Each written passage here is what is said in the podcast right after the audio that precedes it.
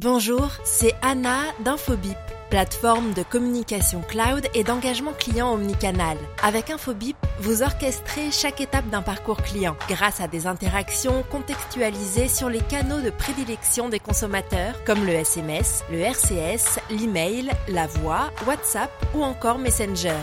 Nous sommes ravis de soutenir 135 grammes pour la troisième saison du podcast qui vous raconte l'histoire de la tech mobile. Bonne écoute. Bonjour, c'est Christophe Romeilly, bienvenue sur 135 grammes. Pour démarrer 2022, nous allons parler métaverse, de réalité augmentée, de monétisation avec les NFT, avec une start-up incroyable dans le domaine de la musique, Stage 11. Son fondateur, Jonathan Bellolo, a une vision bien affûtée de la révolution musicale qui s'annonce avec des ambitions importantes sur le mobile. C'est un passionné des technologies de pointe qui l'utilise aussi pour l'un des plus célèbres labels, Scorpio Music, fondé en 1976 par son papa Henri Bololo, qui lui a donné l'ADN de la musique aussi. La start-up veut réimaginer l'expérience musicale interactive en combinant le jeu vidéo, la réalité mixte et les NFT. Pour permettre quoi? Eh bien pour permettre aux artistes d'inviter leurs fans à vivre, jouer et co-créer avec eux dans leurs univers musicaux. Nous sommes à un tournant. Un tournant qui va permettre de faire la réplique numérique d'un concert, qui sera presque identique à un concert physique. Vous verrez, Jonathan rappelle que nous vivons le démarrage, où il y a la fusion entre un monde physique et un monde numérique. Ce qui va permettre ainsi de créer des expériences dans les mondes virtuels. Il y en aura une multitude, sous toutes formes, sous différents aspects, pour différents secteurs, Certains seront même interconnectés entre eux. La musique fait partie intégrante de notre ADN. Tout au long de l'histoire, chaque révolution technologique a apporté des changements dans la façon dont nous jouons et expérimentons la musique. Par exemple, de la diffusion de la radio qui a permis à un seul musicien d'atteindre des millions de personnes à travers les continents, aux révolutions d'Internet en matière de streaming, et des recommandations algorithmiques d'aujourd'hui sur les plateformes.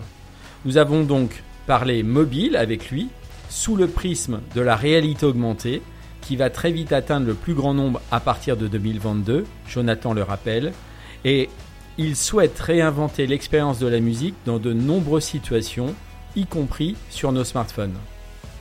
Je vous laisse découvrir cette conversation passionnante que j'ai eue avec Jonathan. Désolé pour la qualité de l'enregistrement, ma connexion réseau n'était pas des meilleures, mais vous verrez, le principal est là. Vous êtes prêts? C'est parti Bienvenue euh, Jonathan, euh, heureux de, t'avoir sur 135 grammes. Ah, plaisir pour moi. Voilà. alors tu vas tu vas te présenter parce que on va parler euh, de musique, euh, de réalité augmentée, de réalité virtuelle, de réalité mhm. mixte, de métaverse. Enfin voilà, c'est c'est des mots euh, nouveaux mais anciens à la fois pour ceux qui ont voilà de la bouteille dans le numérique. Et je pense qu'on va en parler. Jonathan, je te laisse te présenter. Oui, merci beaucoup, avec plaisir. Déjà, merci pour ton invitation. C'est un plaisir d'être ici. Euh, écoute, euh, euh, c'est Jonathan Bellolo, j'ai 44 ans. mon background principal de famille, j'ai envie de te dire, c'est l'industrie musicale, la musique en particulier, où j'ai suivi un peu les traces de mon père, Henri Bellolo, qui a eu une belle carrière dans l'industrie, à la fois en France, mais aussi aux États-Unis.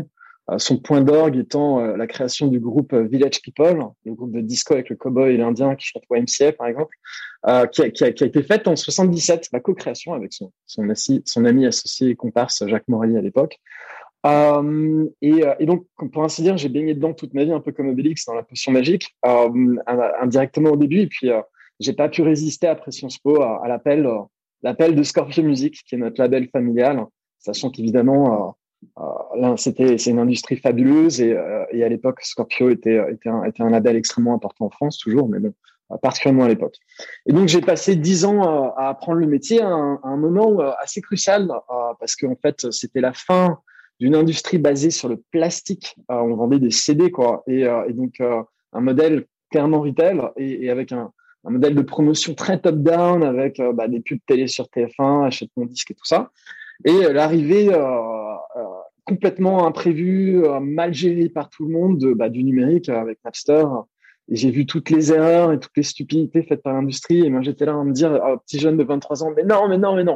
Et j'ai réalisé que c'était impossible, de, de, très compliqué de, de, de, de, de modifier les, usages d'un métier de l'intérieur et qu'il fallait un petit peu être extérieur pour, pour y arriver. Euh, toujours est-il, euh, dans ma carrière, ça m'a poussé à m'intéresser à la tech. Et, euh, si tu vois, la moitié des bouquins derrière, c'est des bouquins, de, tech, de code. J'en ai euh, deux fois plus de l'autre côté de l'écran là-bas. Euh, parce que bah, j'ai réalisé que, un, j'en avais besoin dans ma carrière, et deux, bah, c'était une passion. Donc, 20 ans, 15 ans plus tard, bah, je code dans une vingtaine, trentaine de langages parce que j'adore tout simplement. Donc c'est ce, peut-être ce petit mix euh, euh, industrie musicale, un peu commerciale et, et, tech qui m'a amené à, vouloir tout naturellement euh, m'exprimer dans, le metaverse, enfin, dans ce qui est devenu le metaverse. C'est particulièrement l'année dernière où je me suis dit, merde, il y a un alignement des étoiles incroyable, sociétal, en termes de technologie. Enfin, j'ai vraiment senti le truc. Et au début, c'est drôle parce que je me suis dit, il y a des gens qui vont vraiment cartonner. et j'ai mis des semaines à me convaincre que pourquoi pas nous aussi, un petit français. Euh, donc voilà, ça m'a amené ici. Alors, euh, on va peut-être reprendre depuis le départ. Vous avez créé une, une start-up, vous êtes quatre fondateurs. Ça s'appelle Stage Eleven. Alors, explique-nous le, explique le, début de l'aventure et, et, comment vous avez comment vous avez démarré en fait. Ok. Alors, le tout début, comme je te disais, c'était au début de la crise sanitaire en février, euh, tout le monde commence à mars, tout le monde a commencé à rester chez soi, enfin, dans le monde entier.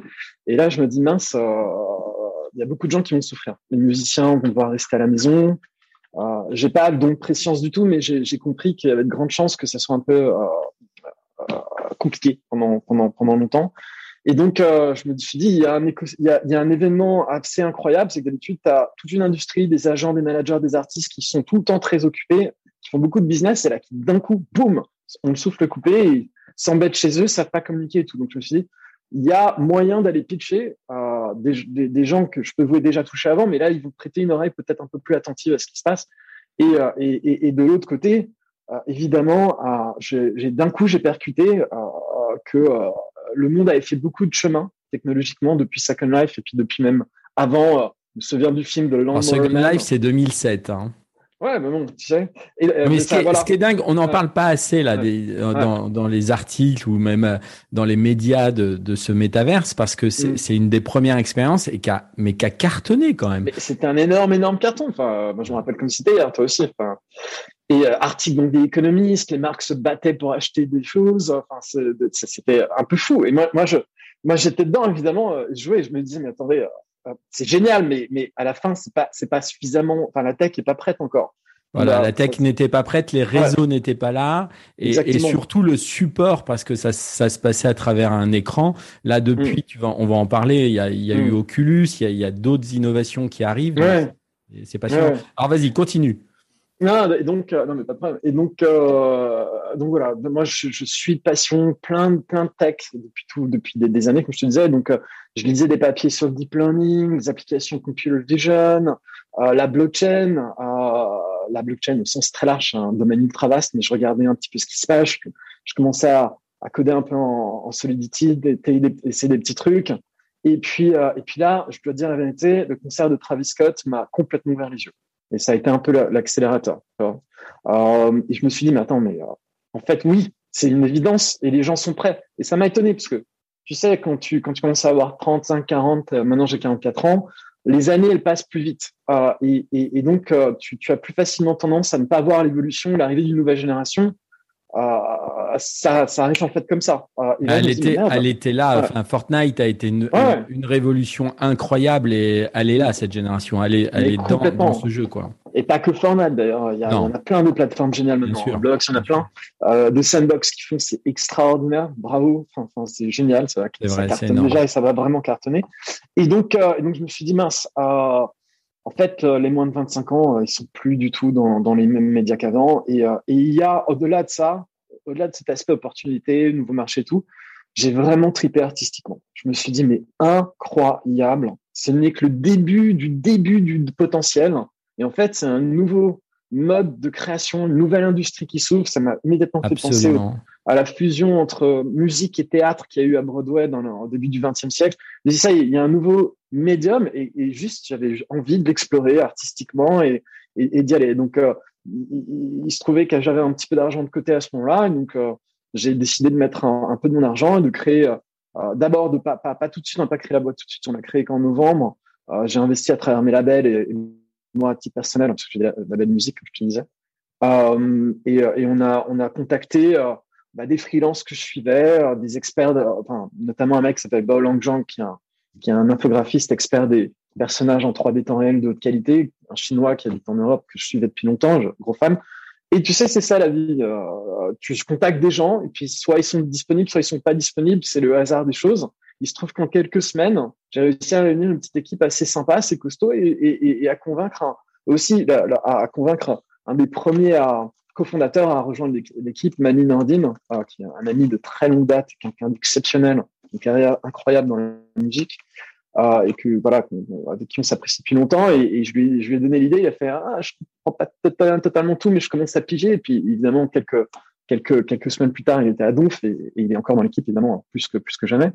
Et, ensemble, on a réfléchi, à, ah, avec qui on va pouvoir faire des tests? Il nous faut un artiste cool, jeune, qui bouge bien, qui va pas être trop prise de tête et qui va comprendre, mais en même temps qu'il y a du potentiel et tout. on a rencontré Salif, Guillet, euh, C'est énorme, c'est euh, énorme ce qu'il fait. J'ai vu vos vidéos, c'est superbe. Ouais.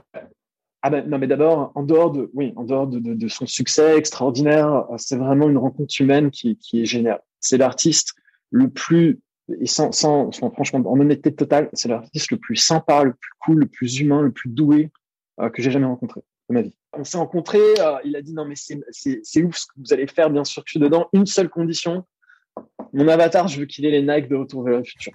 ça m'a fait mourir de rire et j'ai fait mais, euh, ok, je pense qu'on va pouvoir y arriver. et de là, on a on a démarré l'aventure. Et euh, pour continuer un peu l'histoire, après, donc on a bossé, on a fait des prototypes pendant l'été. On avait une première app sur Unreal Engine euh, qui était euh, que j'ai toujours, hein, qui, est assez marrante, euh, qui, qui, est notre première démo. Et, et puis pendant l'été, j'ai connecté avec mes, mes, deux, nos deux autres cofondateurs, qui sont Grégory Donner et Jean-Philippe Brou, qui eux ont la, un, un, petit peu la même expérience que moi ou le même networking, mais, mais dans le monde de, de, de, la mode, du luxe, et qui font ça depuis 20 ans, et qui avaient, qui avaient suivi leur... Et, et voilà, pareil, encore très rapidement, coup de foudre humain. Avant les, les aventures, c'est toujours mieux quand il y a quand il y a une affinité personnel et, une connexion de ce point de vue-là. C'est clair, c'est euh, très, c'est très donc, euh, donc, ils nous ont rejoints et, euh, et, on, a, et on a donc créé la société ensemble, etc. Voilà, le début.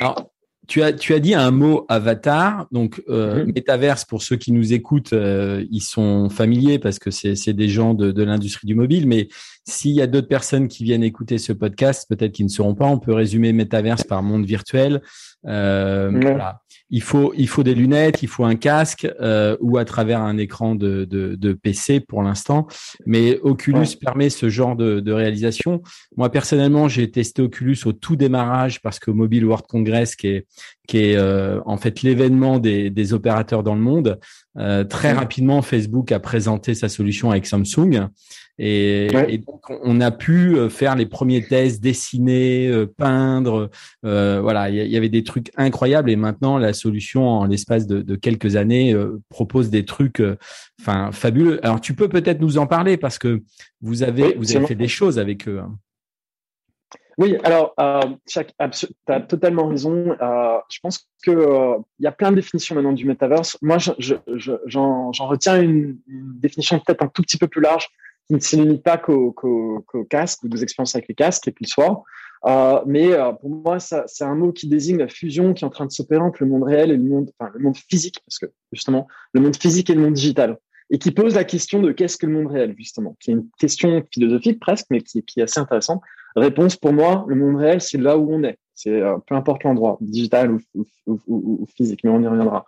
Toujours est-il, euh, cette fusion, elle s'opère avec un certain nombre de technologies. Il n'y a pas que les technologies front-end. Le back-end est ultra important, la blockchain en particulier, fondamentale. Et c'est une véritable reconstruction de l'infrastructure technologique, même d'Internet, qui est, vraiment au cœur du débat et de, des enjeux du metaverse. Il y a cette notion de euh, on passe à la troisième dimension. Euh, et, euh, et, et, et, cette troisième dimension, dans laquelle on est nous au centre et dans laquelle on peut interagir soit physiquement en se déplacement, soit avec ses mains. On sent bien que, c'est quand même ça aussi la rupture au niveau de l'interface homme-machine. Et, elle est pertinente dans un monde dans lequel nous, en tant qu'individus, on est entièrement plongé en, virtuel, avec un casque Oculus, par exemple, mais elle est tout aussi pertinente, voire même encore beaucoup plus, en réalité mixte. Et on voit bien que les derniers casques, ils ouvrent euh, les écoutilles, si je, si puis dire, en, rajoutant des caméras dessus et tout. Et c'est vraiment cette notion de, euh, bah, d'abord, les devices vont, s'amenuiser, le rendu graphique va être euh, outsourcé à des devices connexes, probablement mobiles, et puis évidemment les PC et les autres trucs. Et, donc, tu pourras faire le choix, soit je me concentre sur un univers purement digital, soit j'ouvre et c'est un univers physique où des choses digitales rentrent. La manière dont je l'explique aux artistes et aux gens, c'est qu'il y a deux manières de concevoir des expériences dans le métaverse aujourd'hui. une manière où le monde physique rentre dans le monde digital, via en créant des alter ego digitaux. Donc, on parlait de ça. Un avatar, c'est ça. C'est un véhicule digital dans lequel tu transfères ton identité pour aller naviguer dans ces mondes virtuels. Euh, et, euh, et c'est pas nécessairement qu'un un avatar te ressemble pas nécessairement physiquement. J'ai envie de dire même dans la plupart des cas, euh, t'as pas envie que ce soit toi, euh, parce que tu veux exprimer ton délire du moment, ton identité ou le message que tu veux faire passer euh, de, de, plein de manières différentes. Donc je pense qu'on aura tout un portefeuille d'avatars tout comme on a aujourd'hui plein de tenues différentes à se mettre sur. Ouais, ça on le voit, on le voit, on le voit depuis Second Life et, on le voit dans Decentraland, euh, voilà. Bien sûr, bien sûr. C'est ça qui, qui joue aussi euh, dans l'excitation qu'il y a dans plein de d'industries connexes, euh, type l'industrie de la mode, etc. Parce qu'ils se rendent bien que c'est bien que tu parles de la mode parce que vous mm. avez vous avez passé un partenariat avec une école, je crois.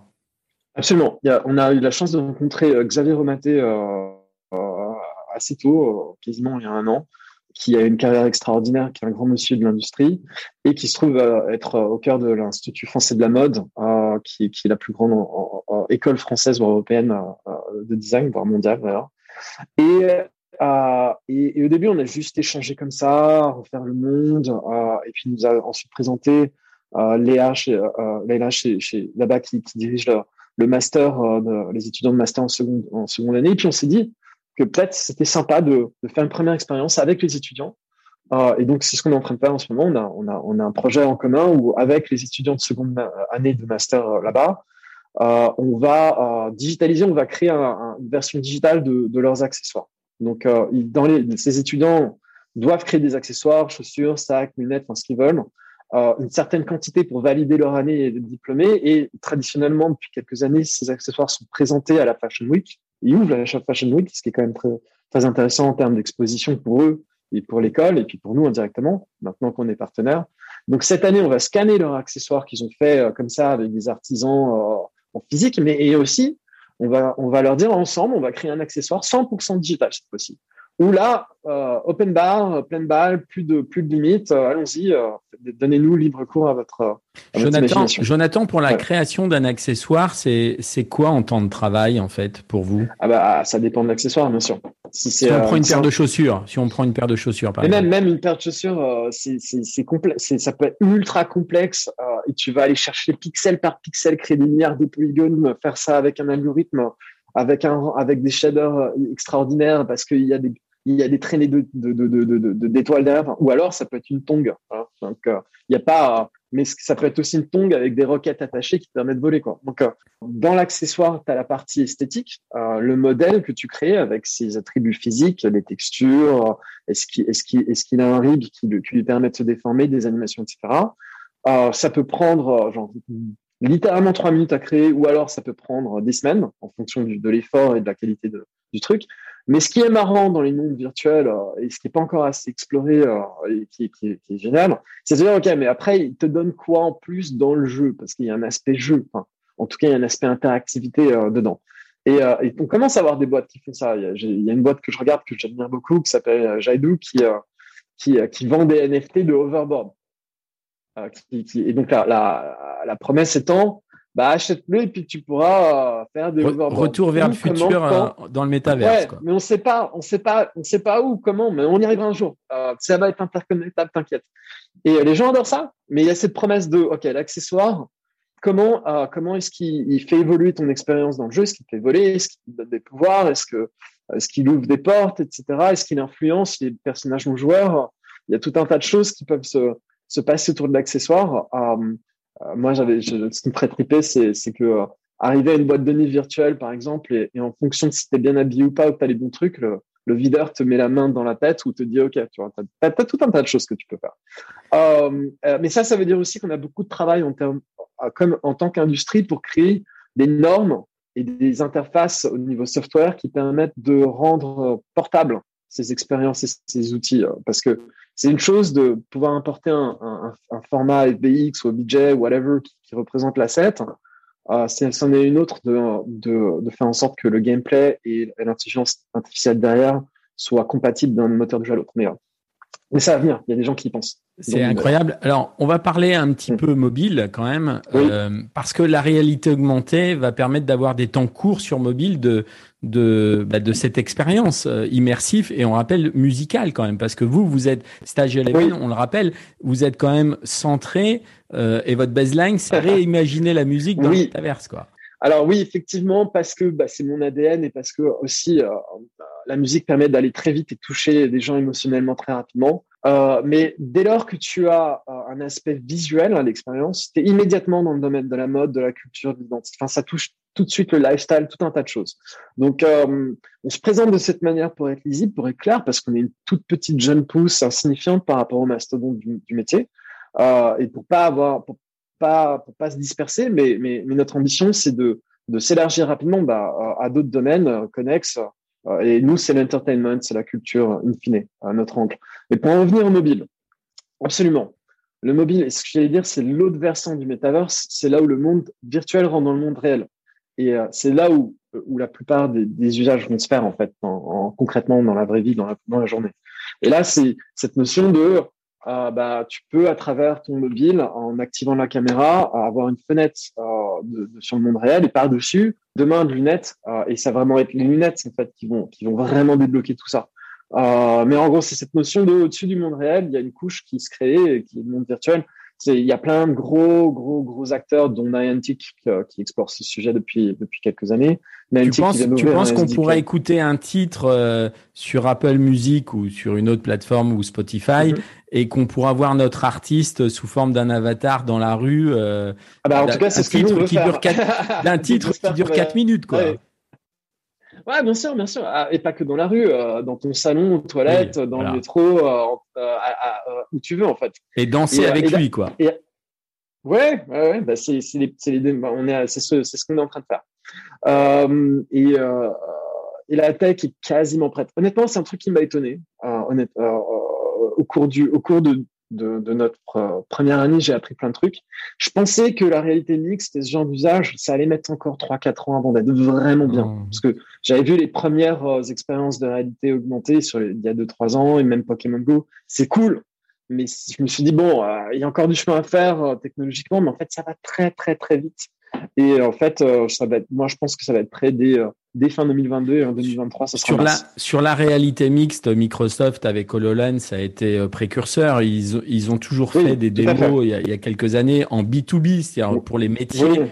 Oui. oui, mais moi je te parlais de, de, de disponibilité pour le grand public sur n'importe quel device, oui, bien sûr. tout grand public. Euh, et donc euh, donc là, euh, là, à mon avis, ça va être le cas vraiment euh, qu'à partir de la fin de l'année prochaine en réalité. Euh, vous êtes, vous êtes combien de développeurs là de Jonathan, vous êtes combien de développeurs? euh, On a à peu près, euh, on a, on a alors il y a si tu prends l'écosystème qui travaille avec nous, euh, on est une trentaine, grosso modo.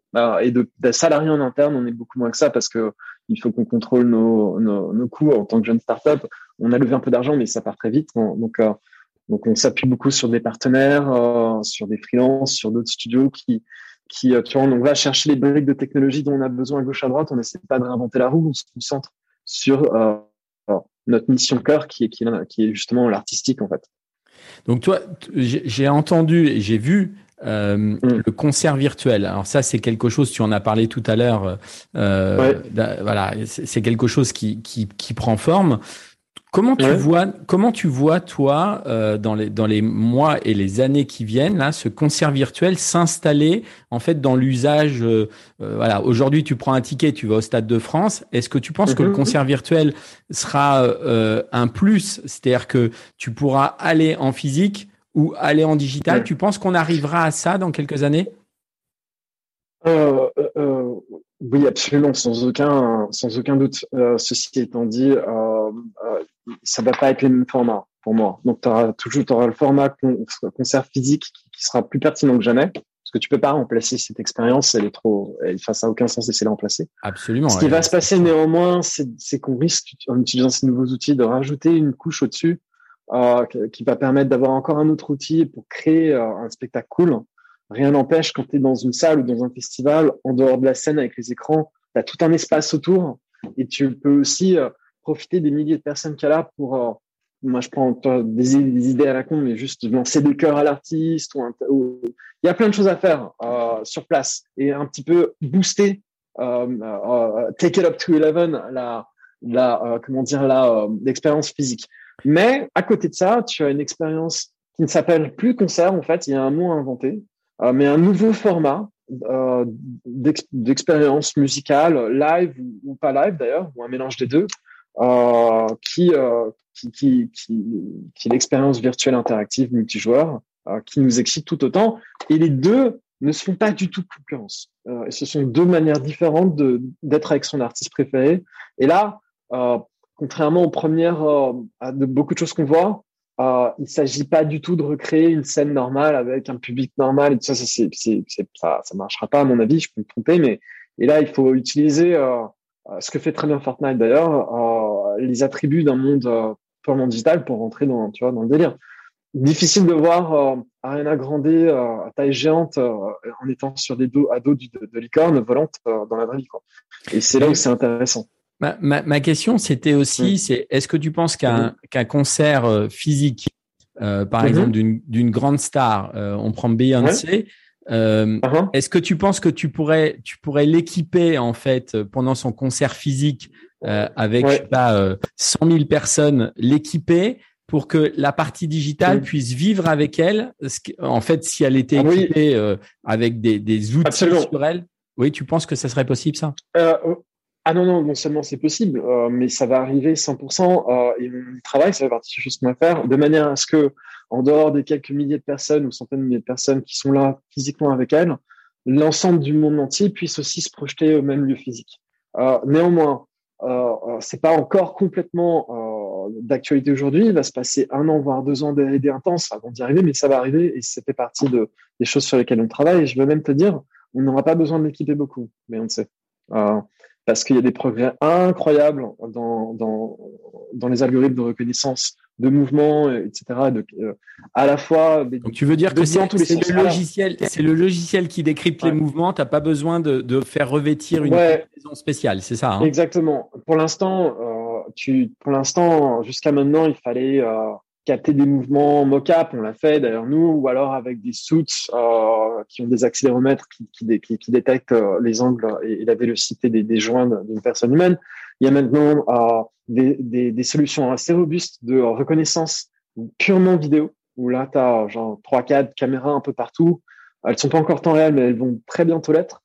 Euh, D'autre côté, tu as une autre technique qui s'appelle la capture volumétrique, qui utilise aussi la vidéo, mais qui se contente pas de reconnaître les joints et mais qui va carrément recréer euh, l'enveloppe même de l'artiste et projeter les images dessus. Et donc, tu as un rendu super cool qu'on utilise beaucoup pour la réalité augmentée, d'ailleurs, dans Stage 11. Pareil, pas encore real time et, et, et cette, technique-là, elle est confinée à un studio où tu as un fond vert. Mais toutes ces choses-là avancent très vite et moi, je pense que dans allez, 24 mois, peut-être 3-4 ans max, tu pourras avoir une trentaine de caméras bien placées voire 60 au maximum si tu prends un compte endroit, et tu pourras capter et diffuser en temps réel un spectacle euh, en volume euh, et, euh, et le broadcaster partout. C'est incroyable. Alors après, je me trompe peut-être sur le temps, peut-être ce sera un peu plus long, mais pas de beaucoup, et en tout cas, c'est sûr que ça viendra. On a, on a parlé euh, jusqu'à présent, on a effleuré le sujet euh, du métaverse et de la réalité augmentée, le mobile. Moi, je voudrais qu'on parle un peu de monétisation. Euh, il, y a, un mot que tu as cité tout à l'heure qui est la blockchain. c'est sûr que ça va changer la donne dans pas mal de choses. Et puis, il y a le, ce NFT, ce non-fungible token, Euh, comment comment tu vois la monétisation, toi, euh, de, de, de, tout ça aujourd'hui? Est-ce que tu penses que le NFT va être le cœur de la monétisation, ou est-ce qu'on va euh, rester dans des dans des formats qu'on connaît aujourd'hui de, de, de paiement à l'acte, etc. Est-ce que tu penses que les choses vont changer à ce niveau-là? Oui, en fait.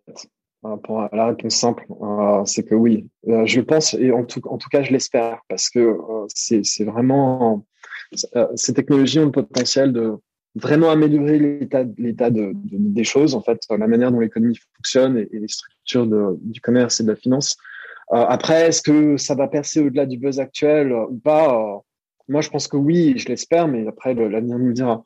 Mais au-delà de au-delà de l'aspect technique euh, d'avoir un certificat digital authentifié sur une blockchain partagée. Derrière, ce qui se joue, c'est euh, le fait que euh, ton acte d'achat, en fait, il a une valeur en lui-même. c'est un asset. et c'est un asset qui te permet de faire des choses avec. Et, ça fait que c'est donc du coup, en dehors d'être juste quelque chose que tu collectionnes dans un but, soit parce que tu es passionné, soit dans un but spéculatif, euh, tu vas pouvoir l'utiliser. Euh, c'est un peu abstrait ce que je te dis, mais, on prendra. Il y a des exemples concrets qu'on prendra avec plaisir. Euh, et, donc, euh, au-delà de ça, c'est un second marché. Et, donc, moi, je peux ensuite donner, trader ce NFT, le revendre, et qui peut être encore revendu. Et, ce qui est assez ouf, pardon pour le mot, je passe trop de temps avec les jeunes. ce qui est assez fou, c'est que du coup, maintenant, on peut tracer tout ça. Euh, sans, sans être dans un esprit Big Brother. On le fait parce que tout le monde est d'accord, mais là, on le tracerait parce que euh, du coup, on peut rémunérer les ayants droit tout au long de la chaîne. Euh, tandis qu'avant, moi, ma collection de vinyles, euh, bah, quand je la revends, ce que je ferai jamais d'ailleurs, euh, bah, les ayants droit, ils seront jamais, ils toucheront jamais rien. et donc ça, ça, ça, change pas mal de choses. Hein. Ça change pas mal de choses, notamment pour les créateurs et pour les petits créateurs. et c'est évidemment très intéressant pour tout type de tout type de tout type de créateur en fait ou de marque. Euh, et, euh, et, et au-delà de ça, euh, avec la digitalisation euh, qui va avec, euh, notamment les smart contracts, tout ce qu'on peut faire en termes d'automatisation, ça ouvre des nouveaux business models assez cool. notamment, ça permet enfin peut-être l'arrivée de mashup automatisé. Moi aujourd'hui, si je faire un remix de tel et tel titre, je peux faire si je suis un DJ où je le stream en temps réel et qu'il ne s'est pas enregistré, c'est parce que licence légale, euh, j'ai le droit, mais je peux pas le fixer, je peux pas le partager, je peux pas, tu vois, le, euh, je peux rien en faire en fait. Je peux juste le, mixer en temps, réel. Euh, et c'est vraiment limitant pour, tout le monde en fait. Pour les, pour les, c'est déjà pas vraiment respecté en fait quand tu penses, quand tu regardes sur sur YouTube, LinkedIn, etc. Et, et TikTok. Mais là, pour le coup, on va pouvoir le faire enfin de manière euh, euh, juste, euh, traçable et, sans que les auteurs soient spoliés. Et donc là, je veux dire que si tu as dans le smart contract, si tu as toutes les données metadata de qui a fait quoi, qui doit avoir quoi, etc., ben, tu peux rémunérer les gens en temps réel directement vers leur wallet. Et là, tu peux te dire, OK, tel utilisateur a mis tel asset et tel asset ensemble, ça crée un nouvel asset. Cette fois-ci, on va splitter euh, et on peut rémunérer les gens euh, instantanément. C'est beaucoup plus complexe que ça en réalité, euh, mais quelque part, je pense que ça va arriver. Et, ça aussi, c'est assez révolutionnaire. Les structures même de, la production en général, que ce soit en musique et ailleurs, sont en train d'être vues et, je suis passionné de pouvoir y participer vu que bah, je passé ma vie dedans. Quoi. Alors c'est c'est vrai que l'industrie euh, aujourd'hui qui euh, autour de la crypto euh, est, est, émergente. Certains parlent de bulles. en tout cas, ce qui, ce qui est sûr, c'est que mm-hmm. tu, tu l'as décrit dans ta conversation, c'est c'est c'est un, une transformation numérique pour pas dire digital, mais c'est une transformation euh, radicale qui est en train de se de, mhm. de, se mouvoir. Il y a toute une génération, comme tu l'as dit au, au, tout départ, voilà, qui prend qui prend le pas de ça et euh, et qui n'est plus sur des médias traditionnels. C'est-à-dire que aujourd'hui, euh, mhm. toute cette jeunesse, bah, elle est à travers le mobile. On voit on voit le succès de TikTok. C'est chaque génération a, se pose les mêmes les mêmes questions hein. au début de au début de de l'invention et de la diffusion du livre, on avait peur que les ados passent leur vie à, lire dans leur chambre et plus jamais sortir. Mais mais c'est à nous d'en faire d'en tirer le meilleur parti. Ce qui, est intéressant par contre avec la blockchain, c'est que on a la possibilité d'avoir enfin un moyen de connexion et d'organisation de l'activité humaine qui ne soit pas forcément aux mains d'une entité centrale. Euh, et donc, pour moi, ça, c'est vraiment euh, un point de rupture énorme, même dans l'histoire de l'humanité, euh, potentiellement. c'est peut-être un peu grandiloquent, mais, mais j'y crois vraiment. Et, et, et, donc, du coup, il y a cet espoir dans le metaverse que, en fait, on ne soit pas verrouillé par 4-5 GAFA, mais qu'on puisse vraiment ça, sur des modèles plus... ouais. Ouais, ça c'est énorme. D'ailleurs, euh, récemment, là, il y a une plateforme, je ne sais pas si tu as suivi, qui s'appelle Ikenunk, qui héberge des, des artistes. Euh, mm. Donc, le, créateur de cette plateforme euh, qui euh, permettait de, de vendre de l'art à travers les NFT a fermé sa plateforme. Euh, donc, ah tous, les, tous les mm. artistes se sont retrouvés à la rue, sauf que, comme c'est dans la blockchain, en fait, en 24-48 heures, en fait, tous les smart contracts et tout ce qui avait été fait a pu être repris et par deux deux, trois autres plateformes et tous les artistes ont pu retrouver tout ce qu'ils avaient créé et, continuer à minter, à, créer leur NFT, à créer de l'art. Donc ça, c'est ce que tu dis. Voilà, le fait que ça soit plus centralisé, c'est un vrai atout, un vrai atout. Oui, absolument, absolument. Entre ça et l'automatisation euh, des, euh, des contrats, euh, euh, et, de toute l'infrastructure business qu'il y a derrière, c'est une révolution complète. De, Après, évidemment, il y, a, un aspect bulle. Bien sûr, c'est la, la, nature humaine. On peut pas s'empêcher. Il y a, il y a la, pas du gain. Il y a, il y, a, tout un tas de choses qui se passent là. Euh, mais, euh, mais bon, ça fait partie de quand tu regardes toute l'évolution de tous les systèmes. Tu as des hauts, des bas, ça oscille. mais ce qui compte, c'est la tendance à long terme. Et la tendance, elle, elle, elle, elle est comme ça. c'est clair. Bien sûr. Pour, pour conclure, Jonathan, parce qu'on arrive quasiment à, la mhm. fin euh, du, du, podcast, je voudrais qu'on revienne mhm. sur euh, ta la co-création que vous avez avec les artistes. Comment comment ça se passe en fait, euh, puisque c'est un nouvel univers. tu disais tout à l'heure, bah ils comprennent pas encore tout à fait les, les enjeux ou, ou ce qu'il faut faire, mais ils sont à fond dedans. Ils sont à fond dedans. Oui, non, non, ça dépend des artistes. dans la plupart en fait, les artistes, la plupart des artistes euh, euh, sentent plus euh, instinctivement les choses que, que, que rationnellement. Je, je, j'ai caricaturé exprès, il y en a qui sont ultra rationnels, évidemment, euh, mais c'est avant tout un feeling. Et, et, et, ceux avec qui on travaille, euh, en tout cas qui nous, qui nous fait confiance, parce que c'est ça, euh, ils ont tout de suite tout pigé. David Guetta, il a percuté instantanément, il à fond euh, et, et, gens autour de lui aussi euh, sont, sont, gens qui travaillent avec lui. Tout le monde est pareil avec Econ euh, qu'on a enregistré là dernièrement à LA. Euh, et donc en fait j'ai l'impression que, en tout cas pour moi et j'ai l'impression que pour eux aussi, on retombe en enfance. On a ce côté euh, vraiment avec les yeux qui brillent. Mais attends, je, je vais le dire parce que c'est mignon, mais c'est drôle quelque part. C'est David disait, moi j'ai jamais, les gens m'ont jamais vu danser très bien. et là, d'un coup, bah, quelqu'un va pouvoir danser pour moi, mais c'est moi qui vais danser, ça va être ouf. Et je veux dire, ça me faisait penser au, au clip de, euh, je crois que c'était Fat Boy Slim avec euh, Christopher Walken qui, qui danse sur les sur les murs, etc. Donc euh, ouais, t'as une vraie une vraie envie de créer, t'as une vraie envie d'innover, euh, t'as as, envie de dire et maintenant et si jamais dans mon concert maintenant bah on est dans Blade Runner ou ou est-ce qu'il y a des aliens qui arrivent Enfin, je dis oui, oui, mais attends euh, une seconde, parce que c'est pas parce que c'est digital que c'est forcément facile à faire. mais voilà. C'est clair, c'est clair. Jonathan, pour toi, les, les films références euh, qui annoncent un petit peu, euh, c'est quoi? C'est Blade Runner et Tron? T'en vois d'autres?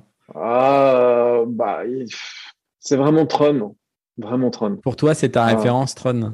Ah, pour, pour, ce sujet, non, j'ai plein de références que. Ouais, t'as plein de références. Mais, mais pour ce, pour moi perso, euh, dans ma vie, oui, c'est Tron qui m'a fait, qui m'a fait, j'avais 5 ans à l'époque. Donc, euh, comment tu expliques, comment tu expliques que des réalisateurs euh, arrivent à, à se porter autant dans le futur, aussi longtemps avant?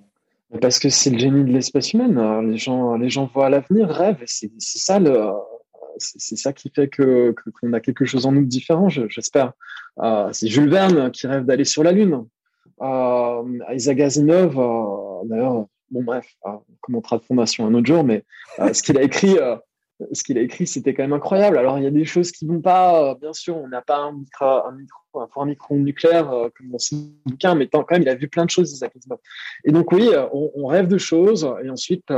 Euh, il y a des choses qui peut-être n'arriveront jamais. Euh, se télétransporter, voyager dans le temps, bon, peut-être pas. Enfin, ça a l'air un peu plus compliqué, mais souvent, lorsqu'on lorsqu'on y rêve, finalement, un jour, on y arrive.